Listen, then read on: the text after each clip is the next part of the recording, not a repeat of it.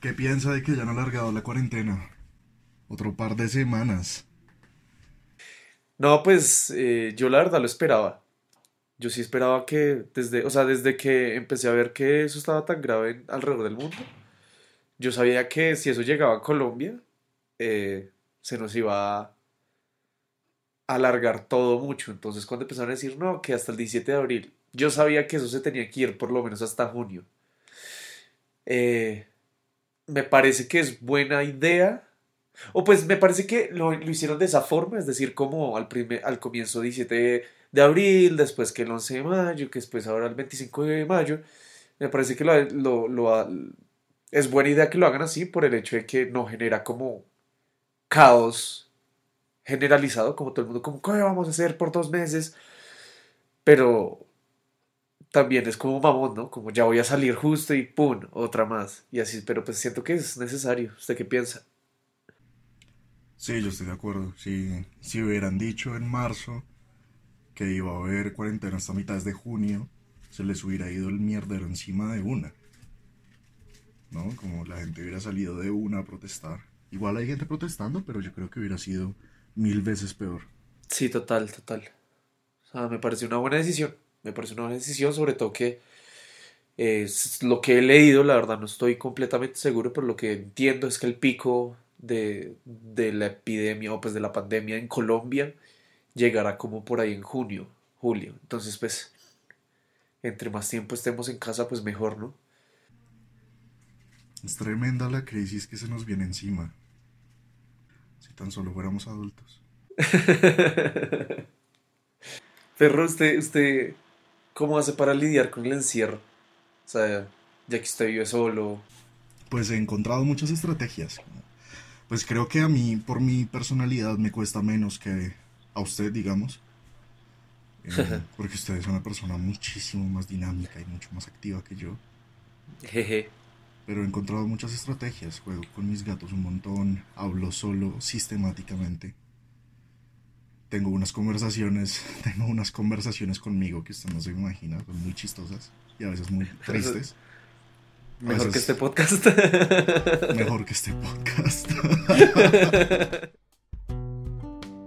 Hola, bienvenidos al segundo capítulo de Perros a Libertad, un podcast dedicado a compartir nuestras pequeñas obsesiones semanales. Somos Daniel y Mauricio y este episodio va a estar dedicado a... Oso, cuéntenos. Va a estar dedicado a la psicosis. Eh, por la. Creo que por la sensibilidad del tema, va a ser un episodio un poquito serio. Creo, creo prudente dar una aclaración antes de empezar y es que eh, con un tema tan sensible nosotros no pretendemos ser ninguna fuente de información pues, eh, completa. No pretendemos tampoco ser autoridad. Mm. Y les, y les quiero extender una invitación a si identifican los síntomas de psicosis en ustedes o en alguien más, busquen ayuda o inviten a esa persona a buscar ayuda. Infórmense, siempre consulten fuentes variadas. No tomen nuestras palabras como... Como la última palabra. Exacto. Espero que disfruten el episodio. Si tienen dudas, preguntas, comentarios, nos pueden escribir a deperrosalibertad.gmail.com Para este episodio hablamos con el doctor Juan Fernando Cano. Es médico especialista en psiquiatría y profesor de la Universidad del Rosario. Como ejercicio de contextualización podremos escuchar algunas de sus respuestas en el episodio. Porque, o sea, déjeme preguntar de una vez, ¿por qué psicosis? ¿Qué, qué estaba haciendo que dijo como, ah, psicosis? Yo le he hablado un par de veces de, de esto. Es todo, todo, o sea, como el tema de, de, empezar a leer sobre psicosis y de interesarme por, por la vaina empezó porque tengo un videojuego que se llama Hellblade Senua's Sacrifice. Es un juego de rol. Tengo- creo que tengo que hablar un poquito del juego para que se entienda la, la idea. Es un juego de rol donde uno juega como Senua en un escenario como nórdico antiguo y Senua está, se embarca en una misión por rescatar a su amado de Hel, eh, que es como, es uno de los mundos, como Asgard y Hel, y no me acuerdo el nombre del otro. El caso es que su amado murió y es una cosa súper tétrica porque ella anda con la cabeza de su amado en una bolsa colgada en la cintura. Pero ella, o sea, lo que ella dice es como él murió, pero su alma no, y ella va a rescatarlo a Hel. Ok. Y lo, lo, lo, lo, que a mí me pareció fascinante de ese juego es que además de ser una obra de arte, es una cosa cinematográficamente bellísima. No sé si cinematográficamente sea la palabra correcta, pero bueno. Es una cosa bellísima ese juego. Pero además, desde el principio, a usted le dejan claro que en el juego se, se retrata la experiencia de una mujer con psicosis, es decir, Senua. Y el desarrollo que tuvo ese juego fue muy completo. Los, los creadores se nutrieron de las experiencias de gente que vive con psicosis, así como de profesionales de la salud, para poder recrear la experiencia de tener psicosis. ¿no? El juego está diseñado para que uno lo experimente con audífonos. Y el, el papel que uno juega, la forma en la que usted lo introducen es como si usted fuera una voz nueva de las que Senua alucina. Hay una voz que es de una mujer que es como la voz principal y, el, y la, idea, la, la idea que el juego le muestra de una vez es como que estas voces siempre están ahí. Son un montón de voces. Usted entra a ser una más. Pero ¿cómo así? ¿Cómo así entra a ser una más? O sea, usted empieza mirando la espalda de Senua y esta mujer, que es la voz principal, que no es Senua, eh, le dice como quién eres tú, por qué estás acá. Bueno, supongo que ya lo averiguaremos y empieza a conversar y hay una conversación permanente entre un montón de voces. Y lo, una, cosa que, una cosa que luego le introduce de una vez es como que todas estas voces están ahí todo el tiempo y que ella de vez en cuando las, las nota, como que las deja traer al primer plano pero bueno, el caso es que es, un juego que retrata una forma de esta, de esta mujer de navegar el mundo, de navegar esa misión que tiene, en medio de un montón de, de experiencias muy densas, como ve cadáveres en todas partes, y usted en sus audífonos tiene las voces todo el tiempo, los susurros, los murmullos a su alrededor. No, que, ¿qué le pasa? Hubo varias veces eh, que yo estaba escuchando, o sea, estaba jugando y sonaba una voz nueva, una cosa rara y yo volteaba, que era como... Uy, no, cállese.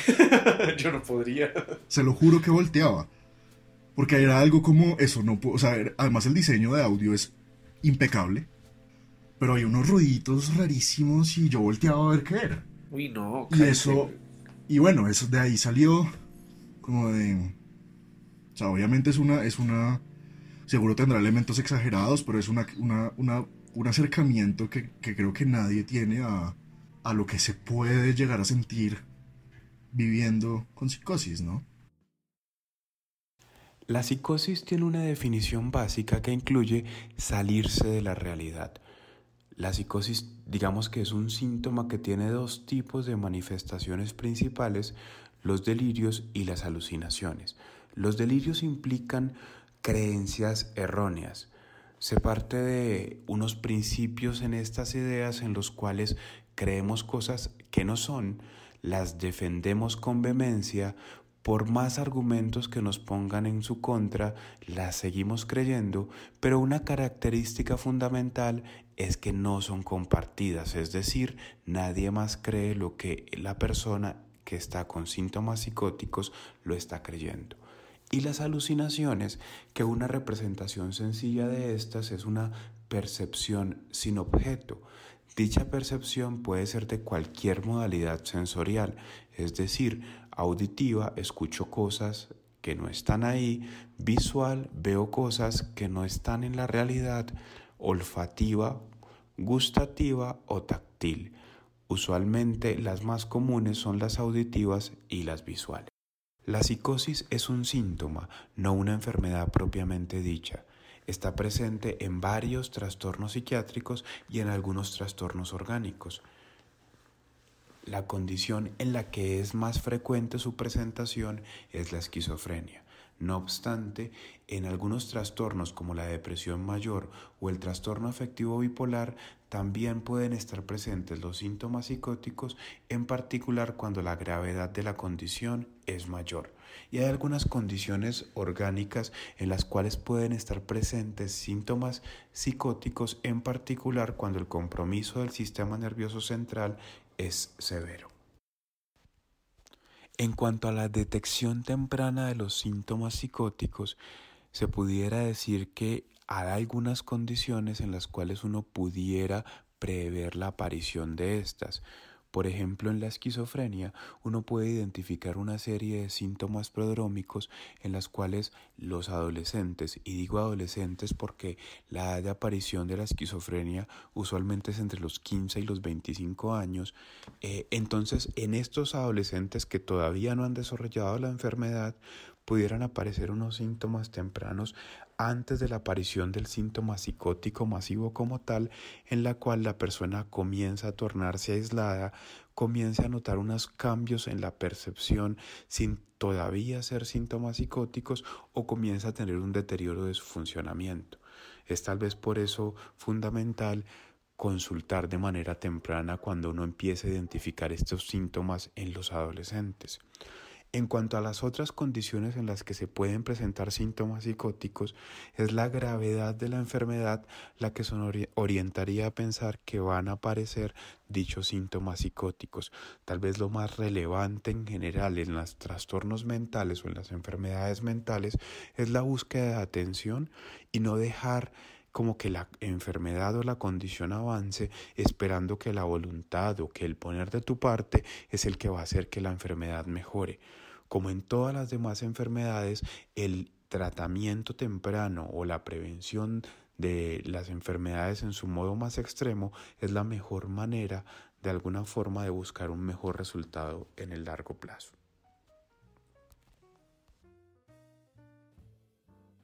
¿Usted alguna vez ¿Ha alucinado? Sí. ¿Y qué tal se siente? He tenido unas muy bacanas. Ya, sí, una de las, una de las cosas que más interesante me ha parecido es pues, que es un síntoma, entonces me puse a leer sobre qué condiciones pueden producir episodios psicóticos. Estaba, por supuesto, enfermedad como daño orgánico, bueno, esquizofrenia, desórdenes de personalidad, y también estaban las drogas. Que usted, en un, en un estado alterado de conciencia, puede tener un episodio psicótico.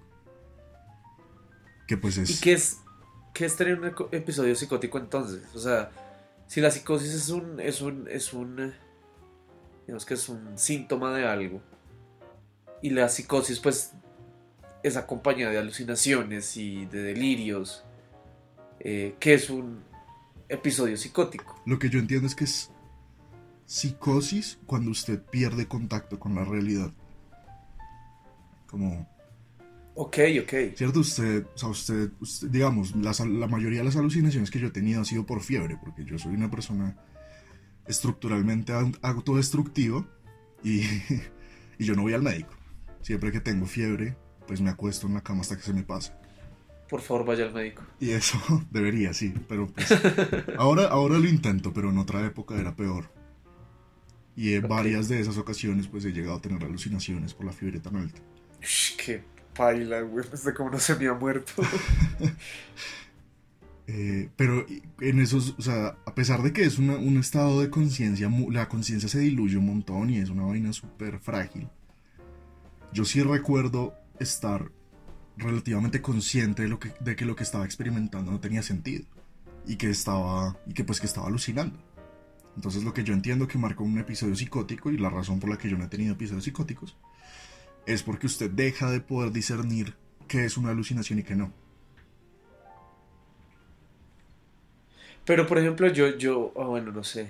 Yo, yo en, en YouTube hay un canal que se llama Special Books for Special Kids. By Special Kids by Special Kids, qué pena, obviamente usted lo conoce y pues de algunos episodios es un, es un, un hombre que habla con diferentes personas con diferentes condiciones, eh, entre ellas pues no sé, sobrevivientes a incendios, eh, personas con enfermedades digamos que eh, muy extrañas y pues simplemente les hace entrevistas como para como el- lo que el man dice es como que quiere que todo el mundo entienda que estas condiciones no nos hacen diferentes y lograr que esto se difunda y que todos nos querramos, querramos, nos Sí, lo que, lo que él busca es luchar, luchar la discriminación desde la información, ¿no? Acabar con el estigma, eh, acercando a las personas a la realidad y a la cotidianidad de quienes viven con un diagnóstico.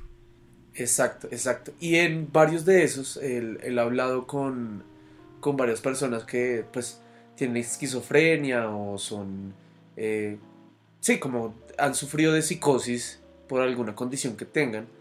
Y no estoy seguro, pero lo que yo entendí de ellos es como que ellos saben algunas veces, o la mayoría de veces saben que están alucinando, cosas así, pero igual tienen el ataque.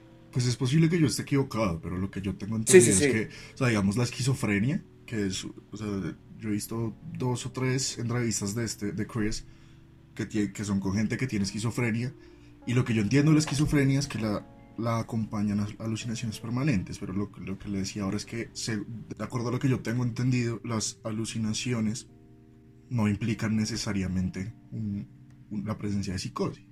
Ok, ok. O sea, usted puede estar alucinando sin estar experimentando un episodio psicótico.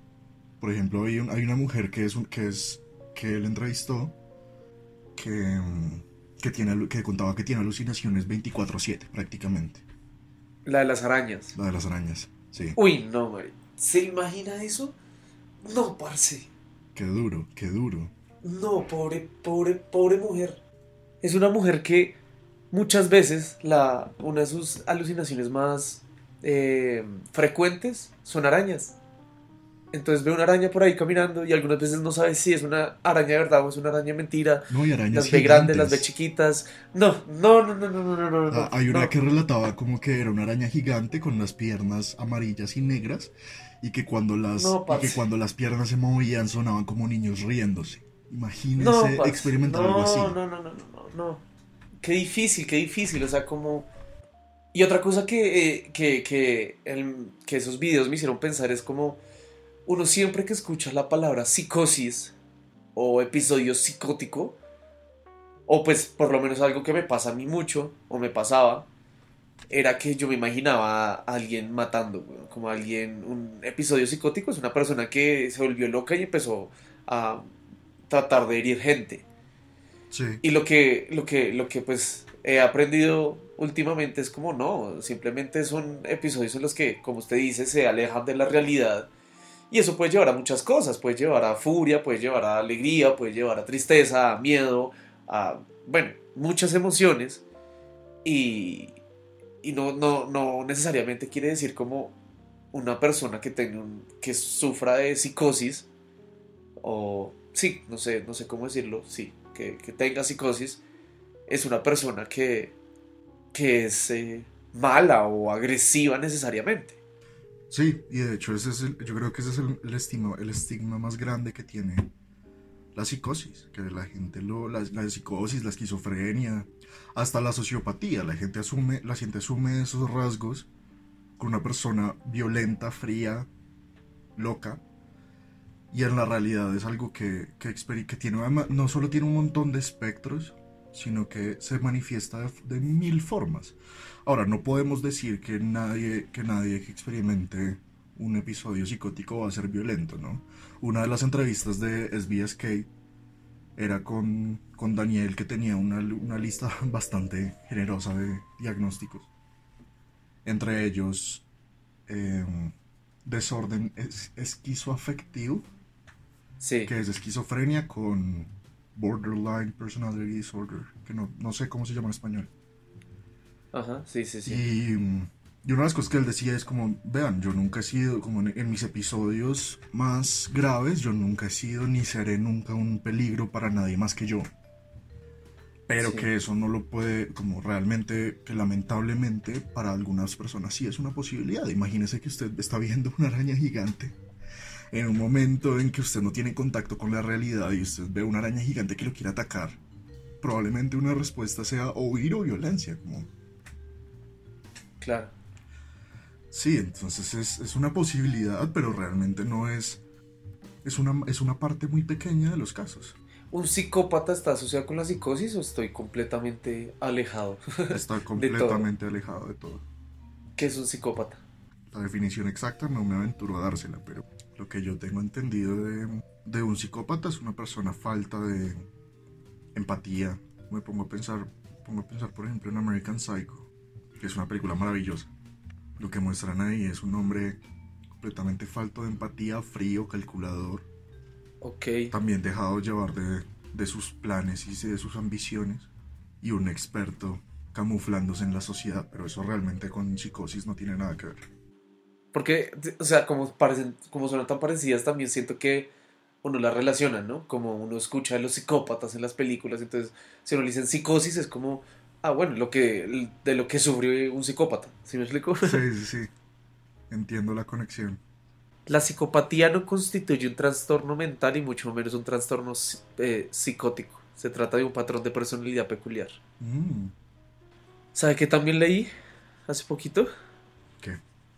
Que en un país nórdico, no me acuerdo cuál, hicieron un estudio, creo que Suecia, hicieron un estudio, o Noruega, hicieron un estudio acerca de la relación de la psicosis con el consumo de, de cannabis, de marihuana.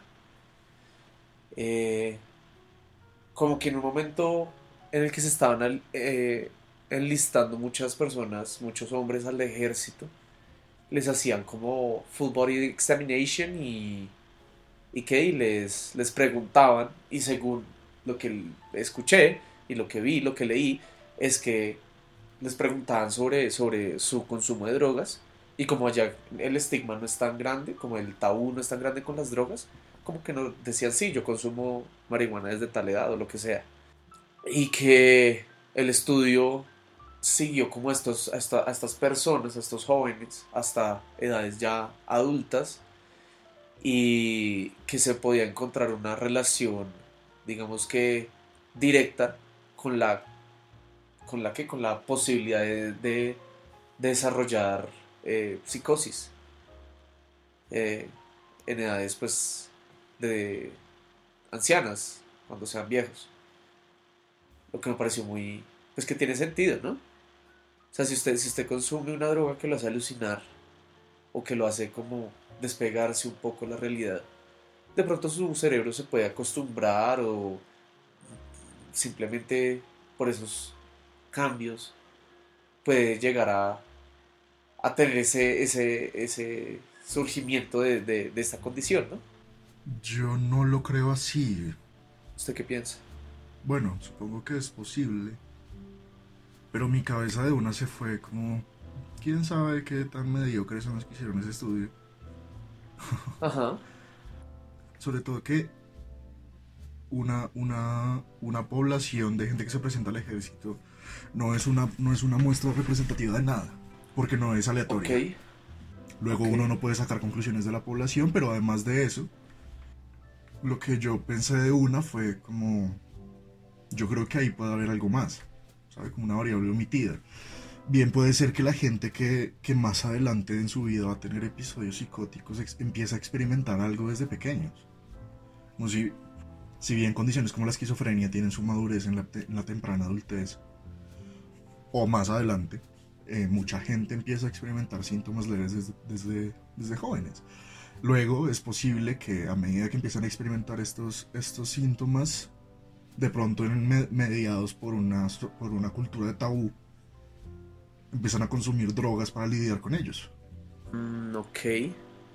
Es una, es, lo- es una cosa que se me ocurre, pues, como decir que la gente que consume marihuana más adelante tiene un tiene en promedio más, o sea, tiene más personas con, con episodios psicóticos, eh, no es suficiente para decir que la marihuana causa episodios psicóticos más adelante. ¿no? Ah, no, no, no. Ellos no decían como causa, sino como aumenta la posibilidad de sufrirlos.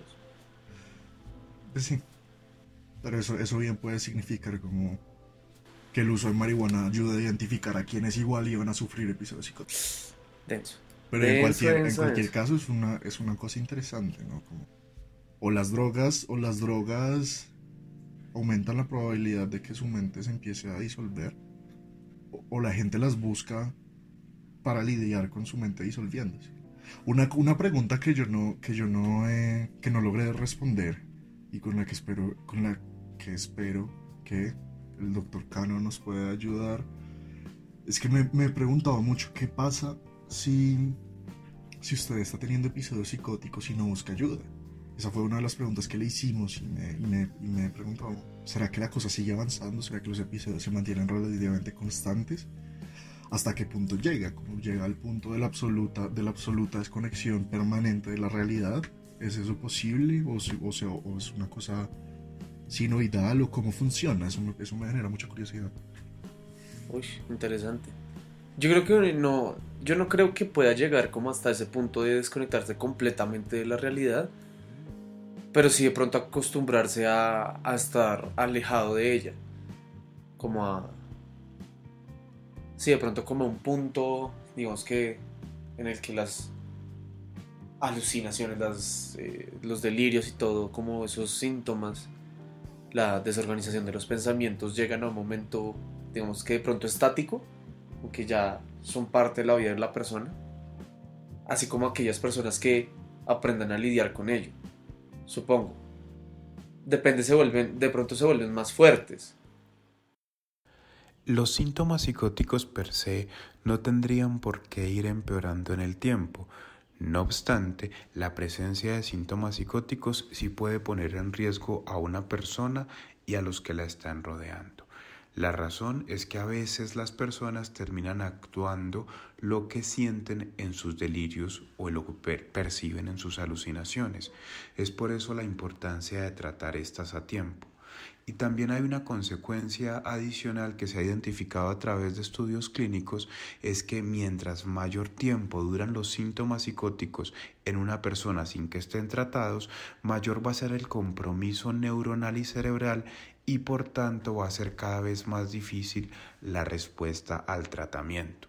Una cosa también adicional que podíamos decir es que los síntomas psicóticos no necesariamente la persona los va a percibir como anormales.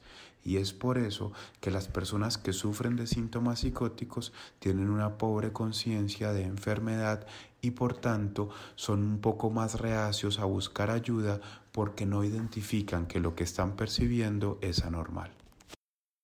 Cuando familiares o amigos nos acercamos a personas que sufren de síntomas psicóticos, tenemos que entender que el problema no radica en tratar de convencerlos que lo que ellos están experimentando no es cierto o no está en la realidad, dado que por la cualidad misma del síntoma psicótico, por más evidencias que se le pongan en contra de estos síntomas, ellos los van, los van a seguir interpretando como reales.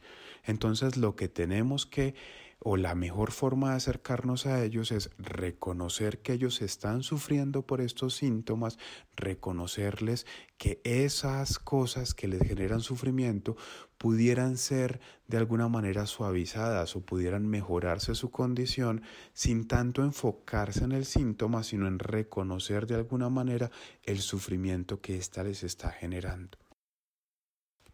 De la misma manera, el lidiar con el síntoma o con la experimentación de este tipo de fenómenos es difícil y genera mucha angustia y en ocasiones desasosiego.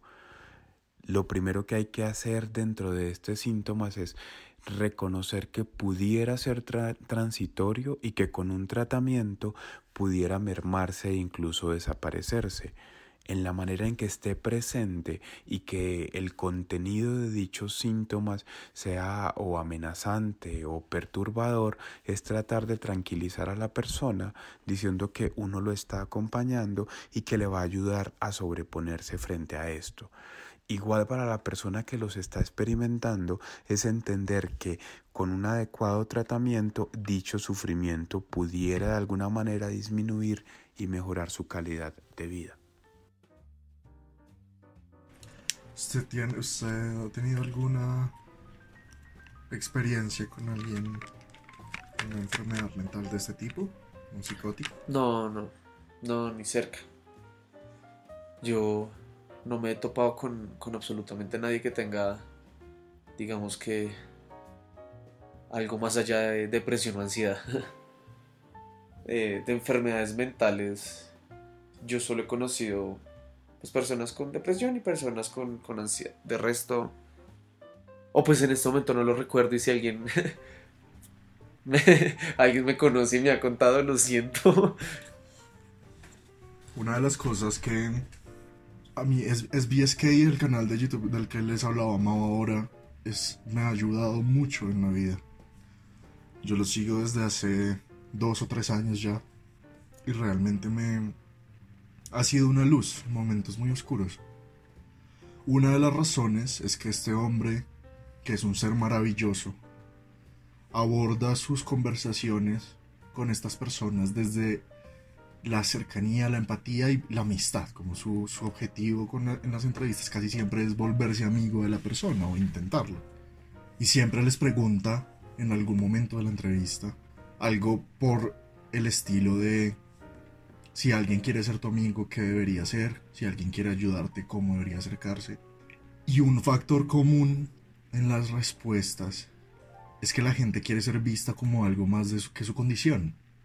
Si bien la mayoría dice que es muy importante tener conversaciones abiertas al respecto y, y que no en ningún momento pretenden negarse su propia condición, muchos quieren que los demás sepan que eso no los define y que, y que se acerquen con, con empatía y viéndolos como persona. Creo que todo el mundo busca eso, busca esa, ese quiero que me vean más de lo que proyecto, sino también lo que soy, ¿sí? O pues más de lo que proyecto, no, más de lo que soy superficialmente. No soy solo un diagnóstico, no soy solo un color de piel, no soy solo eh, una religión, sino como yo tengo muchas cosas más allá de eso y siento que es algo que, digamos que cualquier persona pues anhela, ¿no? Entonces es muy eh, entendible y muy relacionable que pues anhelen lo mismo, sí, eh, tengo esta condición, pero pues podemos convivir y podemos ser amigos sin importar. Sí. Algo que a mí me pareció, me pareció muy interesante de, de ver a estas personas que entrevistaban y otras entrevistas de personas con esquizofrenia, psicosis, por cualquier razón, es que uno no se, no se permiten en ningún momento que sus alucinaciones y sus delirios interactúen con, la, con el mundo real.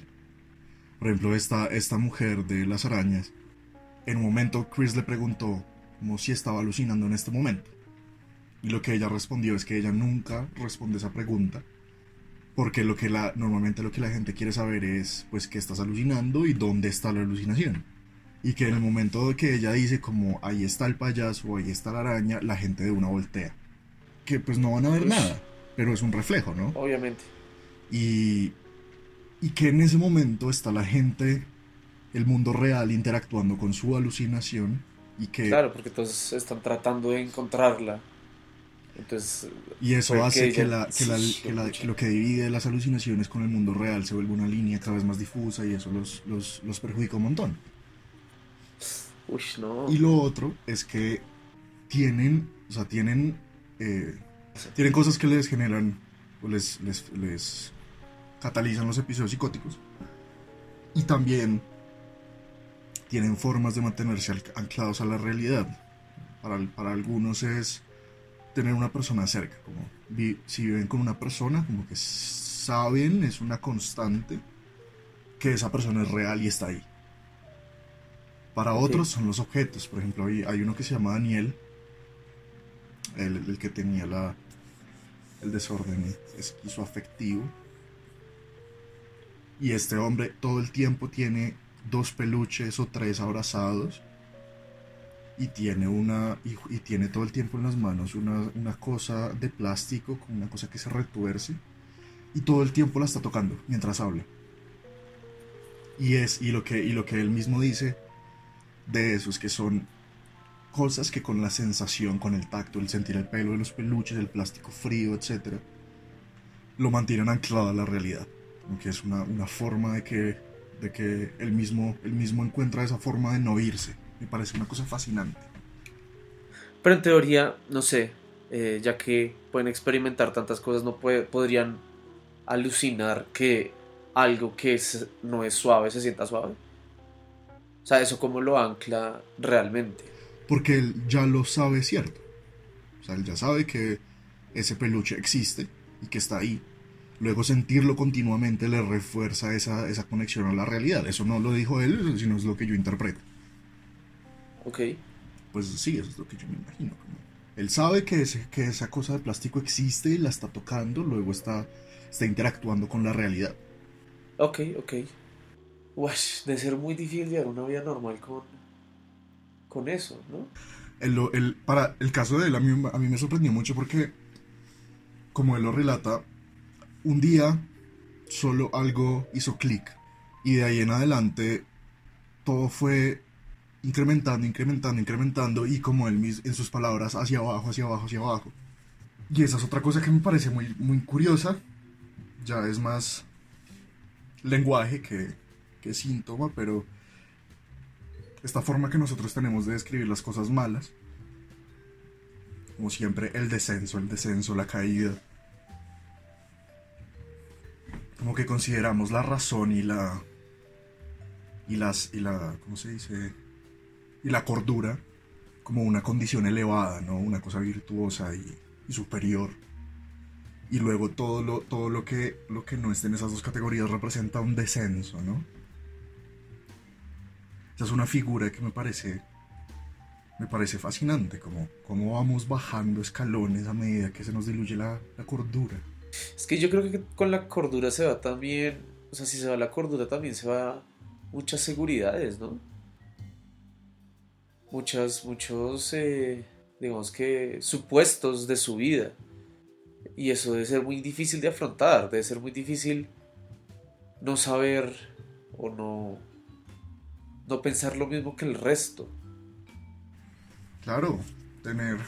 O sea, yo no me imagino algo más desconcertante que saberme solo en mi casa. O sea, una, una de las cosas que, que, que, que, la, que la gente dice de los delirios es que un, delirio, un delirio representa una paradoja todo su, todo su uso de razón, que además nos enseñan desde pequeños que es lo más grande y lo más valioso, todo su uso de razón le está, le está, le está ofreciendo una representación de la realidad. Y al mismo tiempo todos sus sentidos le están diciendo otra cosa. Pero es que los sentidos son la cosa más primal y la cosa más automática que tenemos. ¿Cómo puede usted... Ir en contra de sus sentidos? Claro, si usted está viendo algo ahí, ¿cómo puede convencerse de que eso no está ahí? ¿Qué, cosa, qué ejercicio tan duro? Me gusta cómo le completé la frase. Somos muy lindos. Nos, complementamos. Eh, lo que estaba diciendo es que a mí me parece, o sea, yo soy una persona que soy demasiado empírica, weón. O sea, yo lo que veo, lo que siento, lo que pienso, lo que, o sea, como lo que yo vivo es lo que yo, en lo que más confío. Sí. Por ejemplo, para mí, por ejemplo, alucinar debe ser algo para mí es tenebroso.